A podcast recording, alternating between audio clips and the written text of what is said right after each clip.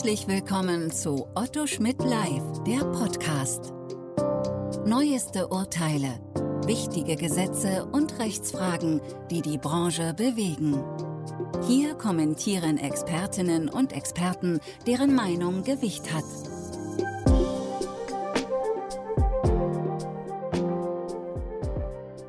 Herzlich willkommen zu einem neuen Podcast Datenschutzrecht in der Podcast-Reihe von Otto Schmidt Live. Mein Name ist Dr. Jens Eckert, ich bin Rechtsanwalt, Fachanwalt für IT-Recht und seit knapp 20 Jahren im Datenschutzrecht beratend tätig. Den heutigen Podcast möchte ich einer etwas, naja, nebenseitigen oder ähm, nur indirekt mit dem Auskunftsanspruch äh, verbundenen Fragestellung widmen, die mich in den letzten zwei Wochen immer mal wieder umgetrieben hat. Der Ausgangspunkt, eine betroffene Person macht einen Auskunftsanspruch geltend. Soweit, so gut, alles klar, wir wissen, Artikel 12, maximal Monat, aber eigentlich unverzüglich und so weiter und so fort. Gar kein Thema. Jetzt haben wir aber ähm, Fälle unterschiedlichster Art. Aktive Kunden, nicht mehr aktive Kunden, ehemalige Patienten und so weiter und so fort. Also eine vollständige Bandbreite an Daten und damit auch meines Erachtens Herausforderungen des Auskunftsanspruchs, die manchmal übersehen werden. Denn der Auskunftsanspruch bewegt sich ja zwischen zwei Spannungsverhältnissen. Wird der Auskunftsanspruch nicht, nicht vollständig, nicht rechtzeitig erfüllt, haben wir einen Verstoß gegen Artikel 15, möglicherweise auch noch gegen Artikel 12, aber wird der Auskunftsanspruch in vorauseilendem Gehorsam sehr schnell erfüllt und sehr ordentlich erfüllt, aber aus Versehen an die falsche Person, haben wir auch einen Verstoß. Dann haben wir wahrscheinlich einen ähm, meldepflichtigen Vorgang nach Artikel 33 äh, der Datenschutzgrundverordnung. Vielleicht noch nicht bei Kundendaten, wenn keine Bankdaten dabei sind, aber wenn man vielleicht aus einem Krankenhausarchiv alte Patientendaten herausgegeben hat, dann hat man sehr wohl ein Thema. Und wahrscheinlich auch noch die Frage fahrlässiger Verstoß äh, gegen ähm, Artikel ähm, 83 in Verbindung mit Artikel 6, weil die Rechtsgrundlage für die Übermittlung der Daten fehlte. Und da macht man sich natürlich schon Gedanken, gut, wie gehe ich, wie gehe ich damit um? Ja, klar, einfache Variante ist immer zu sagen, ähm, egal äh, wie, es, wie es reinkommt, äh, wenn es elektronisch reinkommt, wird nur an die hinterlegte postalische Anschrift ähm, die Auskunft erteilt. Da kommt dann alles rein und eben auch der Hinweis auf die Auskunftsanfrage und falls sie es nicht waren, ähm, soweit so gut. Wenn es aber per Briefpost reinkommt, Vertraut man dann der Unterschrift? Naja, vielleicht, vielleicht auch nicht. Unproblematisch ist es nicht. Aber gehen wir einfach mal davon aus, dass man der Unterschrift nicht vertraut oder generell das für zu unsicher hält in Bezug auf die Daten, die man verarbeitet. Was macht man dann? Man äh, denkt im ersten Moment äh, an den Artikel 11, ähm, wo es dann ja im Prinzip heißt, dass man nicht äh, Daten verarbeiten muss, nur um die betroffene Person zu identifizieren, um die Ansprüche nach Artikel 15 bis 20 einzuhalten. Aber das ist ja nicht, nicht das Problem. Wir haben ja eigentlich in der Konstellation genug Daten, um die Person zu identifizieren. Wir wissen nur nicht, ob die Person, die sich über Fernkommunikationsmittel hier ausgibt, tatsächlich dann diejenige ist. Die Lösung sehen wir dann in Artikel 12 Absatz 6 und freuen uns, wenn es da heißt, hat der Verantwortliche begründete Zweifel an der Identität der natürlichen Person, die den Antrag gemäß den Artikeln 15 bis 21 stellt, so kann er unbeschadet des Artikel 11 zusätzliche Informationen anfordern, die zur Bestätigung der Identität der betroffenen Person erforderlich sind. Gut, ähm, wenn ich im Einzelfall Zweifel habe, kein Thema, dann greift das, dann fordere ich weitere Informationen an. Komme ich gleich nochmal drauf zurück. Aber was ist jetzt, wenn ich Daten habe, die, weil sie unter Artikel 9 fallen, weil sie vielleicht unter Artikel 10 fallen, die ähm, so, ich möchte jetzt nicht sagen sensibel, sondern sensitiv, also doch was Besonderes sind, wo ich sage, generell, ähm, die, die gebe ich gar nicht äh, allein auf dem Schriftstück her. Da komme ich meinen datenschutzrechtlichen Pflichten eigentlich nur nach, wenn ich die Identität prüfe. Dann habe ich schon ein Problem, dann ist der Artikel 12 eigentlich gar nicht einschlägig, denn begründete Zweifel, wie er es voraussetzt, die kann ich ja nur im Einzelfall haben. Ja, begründete Zweifel. Ich kann ja nicht generell, nur weil ich besonders sensible Daten habe, generell gegen jeden, der Auskunft über die Daten haben will, begründete Zweifel an der Identität haben.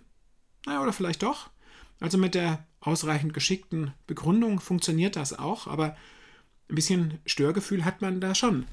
Und da kommt man dann irgendwie zu dem Ergebnis, vielleicht ist das in der Datenschutzgrundverordnung ähm, nicht ganz so zu Ende gedacht. Also klar, Betonung des Schutzbedürfnisses nach Artikel 15 äh, kein Thema. Auskunft, schnelle Auskunft, Absicherung durch die Organisationspflichten, Fristen im Artikel 12 bin ich, bin ich dabei.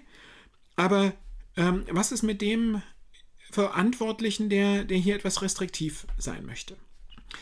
Vielleicht sehe ich da auch nur ein Problem, wo keins ist und Sie sehen das ganz anders. Aber wenn man sich das anschaut, bei Archivdienstleistern ähm, stellt man sich schon die Frage, wie das funktionieren soll. Ähm, zumal wenn man keine persönliche Beziehung zu dem Kunden hat oder wenn man alte Daten hat, ähm, die man länger aufbewahren muss, ähm, bei denen man eigentlich auch mit der eigentlichen Anschrift nichts mehr anfangen kann oder sie dann für einfach zu sensibel hält.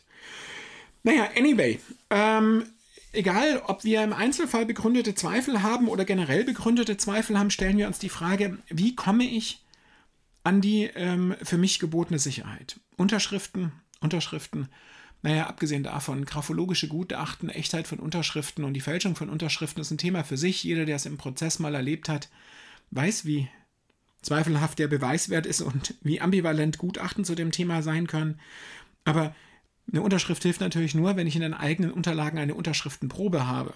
Die Rechtsgrundlage für das Anfordern einer Unterschriftenprobe wieder ein Thema für sich, aber gerade bei Altdaten haben Sie gar keine Unterschriftenprobe. Insofern haben Sie es nicht. Also, was würde man machen? Ähm, mein Impuls war Kopie des Personalausweises. Ja, kann ich, kann ich erheben, Rechtsgrundlage Artikel 6 Absatz 1f. Und dann fangen aber die Probleme ähm, schon an. Natürlich ähm, das Bild äh, kann geschwärzt sein. Ähm, soll sogar geschwärzt sein, denn nicht, dass er mir eine Farbkopie schickt, bei der ich dann noch die Augenfarbe erkenne und dann möglicherweise noch Krankheitssymptome habe oder besondere personenbezogene Daten im Artikel 9. Also bitte ich schon mal um eine Schwarz-Weiß-Kopie ähm, und mit Schwärzung ähm, des Fotos. Aber dann, nicht weit genug gedacht, habe ich natürlich andere Dinge noch mit drauf, wie Körpergröße, unveränderliche Kennzeichen. Also geht das überhaupt nur, wenn ich gleich dann in meiner Information und der Bitte um die Identifikation darauf hinweise, dass alles geschwärzt wird, was nicht zur Identifikation erforderlich ist. Was bleibt dann meist noch über? Titel, Vorname, wobei der Titel eigentlich auch nicht wichtig ist. Vorname, Name, Anschrift, Geburtsdatum. Die Anschrift könnte ich schon wieder äh, Zweifel bekommen, denn die Anschrift äh, brauche ich ja nicht. Die stimmt ja wahrscheinlich oder unter Umständen mit der Aktenlage gar nicht überein. Also wenn man es aufs Rudimentärste ähm, beschränkt und über Privacy by Design und by Default und die Datenminimierung, Artikel 5 Absatz 1 nachdenkt, Buchstabe C ist es, glaube ich, dann äh, kommt man zu dem Ergebnis, ja, Kopie des Personalausweises muss gehen, aber es äh, muss, darf alles geschwärzt sein. Wahrscheinlich reicht aber da nicht der Hinweis, dass alles geschwärzt sein darf, sondern ich muss wahrscheinlich in meinen Informationen Artikel 13 oder ergänzend darüber hinaus darauf hinweisen, dass alles geschwärzt sein muss, damit ich gar nicht erst in die Verlegenheit komme, versehentlich mehr personenbezogene Daten zu erheben, ähm, als ich erheben will. Das ist es, ähm, was ich sehe. In der Praxis haben sie dann auch immer noch das Problem, dass sie dann mit der Monatsfrist äh, meist schon ein Problem bekommen oder derjenige, äh, der es nicht recht einsehen will. Also schreibt man und erklärt man dann noch ganz freundlich dazu.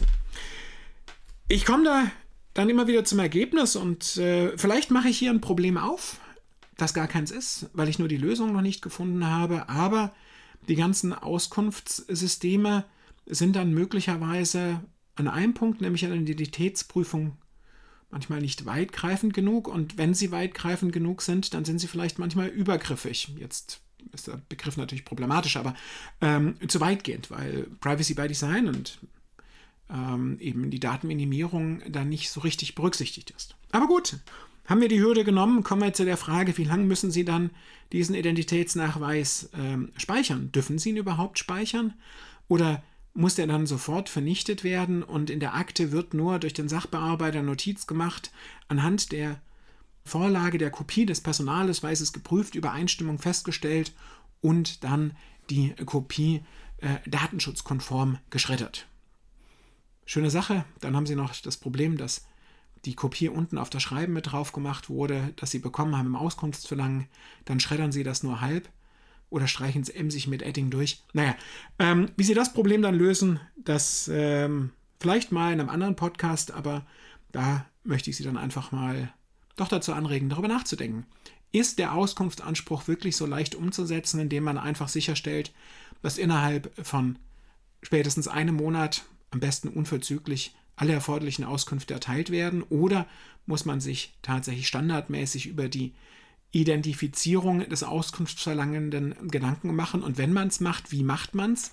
Und wenn man es richtig macht, um sicherzustellen, dass niemand die falsche Auskunft äh, bekommt, bin ich dann schon wieder überschießend und das erhebe zu, zu viel und muss dann wieder einfangen und es reduzieren, einen neuen Prozess schaffen, neue Rechtsgrundlagen, neue Dokumentation nach Artikel 5, zusätzliche Hinweise nach Artikel 13 und 14 der Datenschutzgrundverordnung.